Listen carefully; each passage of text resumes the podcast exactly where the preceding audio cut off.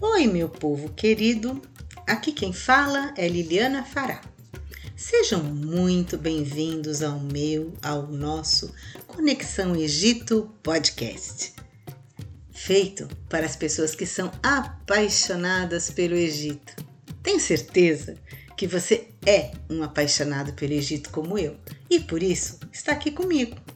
Vamos juntos viajar pelas histórias maravilhosas que fazem da civilização egípcia parte de nossos sonhos e curiosidades mais instigantes? Espero que tenham gostado do meu último episódio, no qual falei do olho de Horus, sua relação com a glândula pineal e o olho da providência. Se ainda não ouviu, pode usar qualquer aplicativo que você costuma ouvir suas músicas. iTunes, Spotify, Google Podcast, Amazon, são vários. Se já ouviu e gostou, dê essa dica para algum amigo que também é apaixonado pelo Egito como você. Bom, hoje eu vou falar de um faraó muito especial, Akhenaton, o filho do sol. Odiado por uns, idolatrado por outros, considerado herege pelo clero, seu reinado nem foi tão longo assim, mas causou uma bagunça no Egito no Novo Império. Estamos falando de 1372 a 1354 a.C., aproximadamente. Sua figura, amplamente mostrada em gravuras e papiros, é diferente de outros fisicamente falando. Vocês certamente vão se lembrar crânio alongado, braços e pernas muito esguios. Às vezes aparece como uma barriguinha meio avantajada, olhos amendoados bem puxados para o canto. Outra coisa bastante diferente do usual era a preocupação de retratar a família real com cenas doces, realistas, mostrando muito carinho e amor entre o casal e os filhos. Poderia dizer que houve uma modificação na expressão artística da época, tanto o casal como as crianças são retratados com crânios alongados. Alguns cientistas sugeriram que talvez a família tivesse uma doença. Outros falam de um alongamento artificial feito desde criança, como alguns povos africanos ainda fazem. Ainda outros dizem que se tratou apenas mesmo de um novo estilo artístico. Por outro lado, sob outro aspecto, Aqueles que seguem as teorias dos antigos astronautas dizem que tinham origem extraterrestre, pois ele se tornou faraó aos 15 anos e foi chamado inicialmente de Amenhotep IV, que quer dizer Amon está satisfeita. Sua esposa foi também muito famosa, Nefertiti. Ele e seu pai Amenhotep III fizeram um co-reinado de por uns seis anos. É interessante notar que existem relatos de que este jovem era um tanto diferente dos outros jovens da época. Todos os jovens, e principalmente os que eram predestinados ao trono, dedicavam-se muito às atividades físicas, à caça, os esportes. Mas Amenhotep não gostava de atividades físicas sem sentido, e não via prazer algum na caça de animais, tinha hábitos de meditação e cumpria apenas seu papel de filho de Faraó. Era então filho da rainha Ti, uma síria, com Amenhotep III da 18ª dinastia, que seriam depois os avós do conhecido, do conhecido Tutankhamon. E aqui eu abro um parênteses. Era normal casamentos com mulheres de dentro da família, mas também era normal casamentos com mulheres de outras regiões, pois a partir disso se estabeleciam acordos vantajosos para os reinos. Bom, voltando à história. O reino de seu pai, Amenhotep III, foi sólido, rico, com muito equilíbrio e uma economia bem administrada, com especial zelo pela arte, e o Egito se estabelece como a primeira potência mundial da época. Seu problema era apenas com os hititas, que estavam sempre a tentar avançar contra o país. Quem estava destinado à sucessão do trono seria o irmão mais velho de Akhenaton, Tutmés III, que era filho de Amenhotep III, com uma esposa secundária, filha do rei da região de Mitanni. No entanto, este jovem morre após 30 anos de reinado de seu pai. E aí, Akhenaton passa a ser seu sucessor. Ainda era chamado de Amenhotep IV, ou o filho maior do rei, mas ele sempre acompanhou o pai durante todo o seu reinado, algo natural para os meninos reais. Estavam sempre ligados aos acontecimentos relacionados ao reino.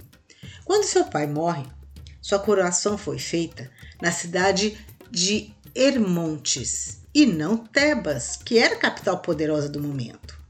A elite de Tebas ficou desconcertada. Essa atitude foi entendida como uma afronta do novo faraó contra os nobres e sacerdotes de Tebas. Era uma fase na qual o clero estava muito corrompido, com as riquezas, influências, poderes políticos. No Egito, sempre foi comum mudar-se de capital. Ela mudava para onde estava o poder. Estávamos em uma época na qual a capital onde tudo acontecia era Tebas. Era um período muito rico no Egito. Os ricos tinham sido expulsos, a moral dos egípcios estava em alta. Então o que aconteceu? Bom, por volta de 1372 a.C., Amenhotep IV muda seu nome para Akhenaton, espírito atuante de Atom. Move a capital de Tebas para Amarna, um local distante, no meio do deserto. Ele chama essa nova capital de Aquetaton, ou o Horizonte de Atom. Essa cidade chegou a ter mais de 30 mil habitantes. Ele e Nefertiti determinam que todo o Egito deveria adorar uma única divindade, Atom, representado pelo disco solar, fonte única da vida e gerador de toda a humanidade, ou seja, o Sol.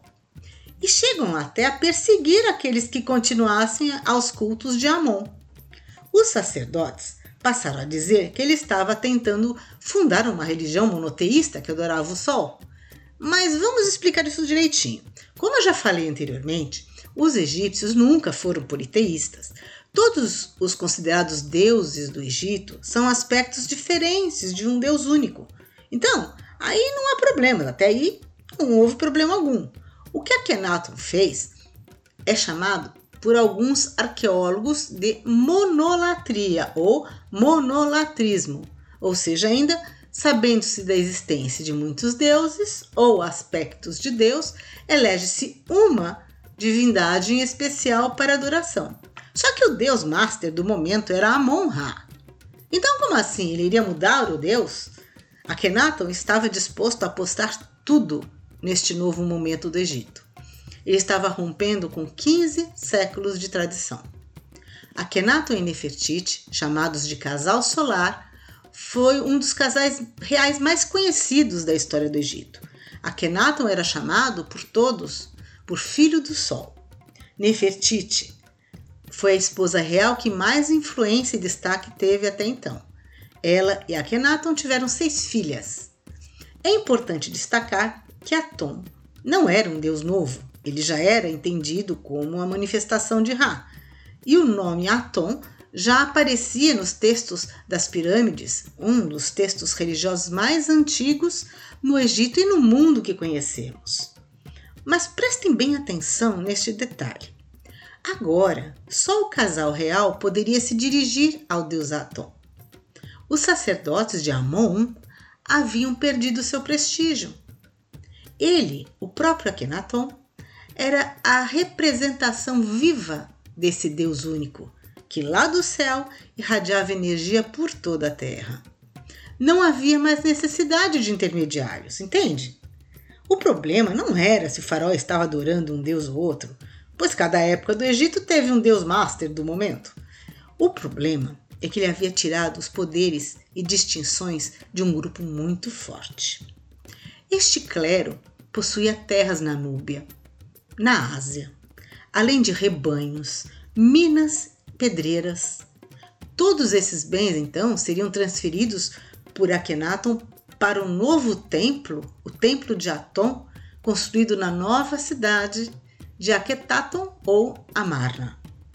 O Egito já tinha vários templos. O mais importante, o de Amon-Ra, recebia uma infinidade de doações em dinheiro ou bens, ou até mesmo carne, alimentos, bebidas, para agradecer os deuses. Após as guerras ganhas, muitos objetos dos vencidos vinham para os templos. Era uma forma de agradecer a Amon-Ra pela vitória, a manter o equilíbrio e a harmonia cósmica.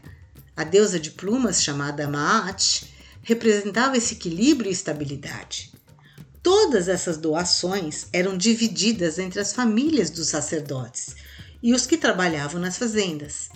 Sim, já tínhamos famílias de sacerdotes vivendo do templo de Karnak e outros templos.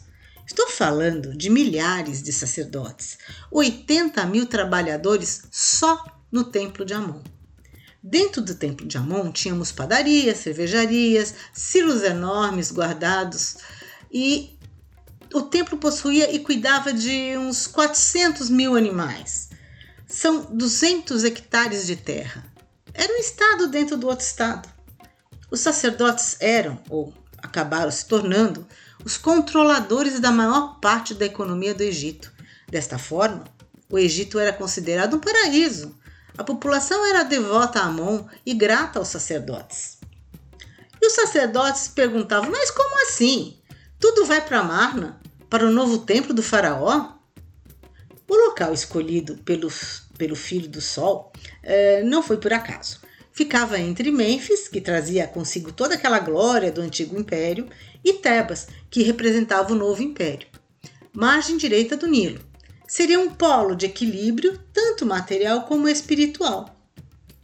Atom não tinha um templo somente para ele. Então, então Akhenaton decide construí-lo na nova cidade. As comemorações de proclamação oficial da fundação da nova cidade foram longas e com uma pompa feita para ser inesquecível. A própria construção da cidade foi feita com muita rapidez e com uma estrutura de irrigação e desenvolvimento impecáveis. O seu desenho de construção seguia a geometria sagrada conhecida na época. Até nas artes houve modificação. O estilo artístico de Amarna demonstrou-se exagerado, avantajado, arredondado. E como disse anteriormente, mostra a família real em cenas cotidianas e amorosas, nunca retratadas por outros faraós. Retratam muitos animais, mas fora daquele contexto de caça, que era normal da época. E sempre o disco solar, o Sol, aparece no alto de todas as representações. Entendem agora qual era o real problema? Como sempre, tudo gira em torno de dinheiro e poder. Mas o pai de Akhenaton, enquanto vivo, já havia notado este crescimento de força e influência dos sacerdotes. E como ele sempre acompanhou seu pai, sabia muito bem o que estava acontecendo. Como se já não bastasse tudo isso, com a nova capital política e também religiosa, ele agora elege um grupo de novos conselheiros políticos, assim como também um novo grupo de sacerdotes exclusivos para o novo templo de Atom. Ah, o clero certamente entrou em confronto direto com o faraó. A nobreza uniu-se a eles e acabou por influenciar a própria população. Afinal, para fazer tal construção, houve aumento de impostos. Junta-se a tudo isso o fato de que Akhenaton não era muito ligado às guerras ou à política. Muitos territórios da Ásia foram perdidos para os hititas. Ele passa a ter uma imagem de um farol muito fraco. Mas dentro, dentro de toda esta confusão acontece a sua morte. Em 1336 a.C., Akhenaton, filho do Sol, morre e tinha por volta de uns 34 anos. Apesar de sabermos que a média de vida da época não era lá muito longa, especula-se que ele tenha sido assassinado. A continuidade, a sucessão do seu trono também é um mistério. Algumas indicações falam de uma sucessão feminina, Nefertiti. Vemos gravuras retratando-a com bastões e adornos típicos dos faraós independente de quem fez a sucessão, acabou por anular tudo o que Akhenaton havia instituído. O culto a Aton foi extinto, o deus master volta a ser Amon-Ra, a forma de se relacionar com os deuses volta ao que era antes. Mas será que Nefertiti voltaria atrás de todas as convicções que tinha ao lado do seu amado marido? Esta revolução durou aproximadamente 13 anos e trouxe uma guerra civil para o Egito. Os templos ficaram com sérios problemas financeiros, houve até fome e a desarmonia e enfraquecimento do império. Talvez Nefertiti tenha tomado a decisão mais racional. A religião, sob a forma do culto de Amon, como antes, talvez trouxesse mesmo o equilíbrio espiritual de novo e principalmente aplacaria a ira de nobres e sacerdotes. Ela, Nefertiti, morre três anos depois de assumir o poder por motivos também desconhecidos. Se é que efetivamente então estava no poder, isto é uma hipótese. Nesse momento surge o nosso conhecido jovem Tutankhamon, com apenas nove anos de idade, filho de Akhenaton com a, uma esposa secundária, pois a Nefertiti só tinha tido filhas, seis filhas. Ele se torna o herdeiro de, da 18ª dinastia do Império Egípcio. Casa-se com Aksenamun, uma das filhas mais novas do seu pai. Foi coroado em Tebas, como era de se esperar. Então, depois do caos, aos poucos tudo foi voltando ao normal. Nobres e sacerdotes felizes e a vida que segue. Da cidade de Aquetaton e do templo de, de Aton, hoje só temos ruínas, pois depois da sua morte tudo foi propositalmente destruído. Até sua inscrição em colunas ou paredes, tudo foi apagado. A máscara mortuária encontrada retratam Akhenaton como um homem sereno e sem as deformidades de cabeça avantajada. Uh, teria sido apenas mesmo um exagero artístico de representação? Outros, outro questionamento interessante foi colocado pelo famoso psicanalista Sigmund Freud. Ele eh, levanta a hipótese de que Akhenaton teria influenciado o judaísmo. A verdade é que esta proposição não é tão infundada assim. Freud era um profundo estudioso e escritor da história e cultura egípcia. Inclusive, ele participava de uma sociedade secreta, um grupo de estudos egípcios. Vamos lembrar, Antes de Akhenaton, cada templo era uma escola. E ao que tudo indica, essas escolas deram origem a várias escolas iniciáticas. A que faz é o, que, o que faz é fundar um templo novo de um Deus único que reuniria os outros templos e escolas iniciáticas com seus segredos. Teríamos então uma, uma escola iniciática nova que traz a reunião de todos os segredos iniciáticos. Depois da morte de Akhenaton, tudo referente a ele foi apagado. E aquele grupo de sacerdotes exclusivos do templo de Aton, que reunia todo o conhecimento das escolas, não desapareceu. Eles continuaram detentores de uma escola iniciática agora secreta, e ao que tudo indica, existe a hipótese de que seria daí o início da Ordem Rosa Cruz, que conhecemos hoje em dia.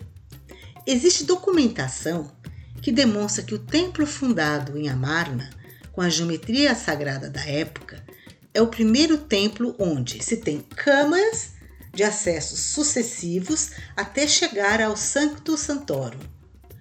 O que muito mais tarde esta estrutura será copiada e usada no Templo de Salomão. Bom, a pergunta que não quer calar: onde está a múmia de Akhenaton? Há controvérsias. Na região de Amarna, ou o que sobrou dela, foi encontrada a tumba de Akhenaton, mas não encontramos sua múmia. Existe uma tumba no Vale dos Reis chamada KV55. O KV significa King Valley e que foi descoberta em 1912, alguns anos antes da descoberta do famoso túmulo de Tutankhamon. Nesta nessa tum, tumba encontrada Uh, encontraram também objetos tá, do período armaniano, coisas que pertenciam à rainha Kia, a esposa secundária de Akhenaton, coisas que pertenciam à rainha Ti, a mãe de Akhenaton, e coisas do próprio faraó. Havia sim um caixão adornado, e todos os locais onde estariam suas identificações tinha sido apagado. Mas dentro deste caixão não havia múmia, apenas ossos. O tempo passou, muitas ideias foram lançadas, mas graças ao desenvolvimento da, te da tecnologia e estudos de DNA, o famoso arqueólogo Zahi Hawass começou uma sucessão de comparações de DNA de outras 10 múmias de outras escavações com o DNA desta ossada. Isso levou mais ou menos uns dois anos. Sua conclusão foi que os ossos encontrados na KV-55 eram do pai de Tutankhamon e o da múmia da KV-21 era a mãe de Tutankhamon. Diante das provas de DNA, junto com todas as circunstâncias envolvidas, o fato dele não ter sido mumificado, ter o nome apagado, de estar junto a pertences da família e outras conexões, Zahi Hawass afirma que essa ossada pertence a Akhenaton, o filho do Sol. Apesar de que nem todos os acadêmicos concordem com isso. E aí? Quer saber mais? Continue comigo nesta viagem. Se quiser falar comigo, você me encontra nas redes sociais e no meu e-mail. Ficarei muito feliz em saber a sua opinião e também saber do que você quer que eu fale nos próximos episódios. Teremos um novo episódio toda sexta-feira. Te espero aqui na próxima semana no meu, no nosso Conexão Egito Podcast.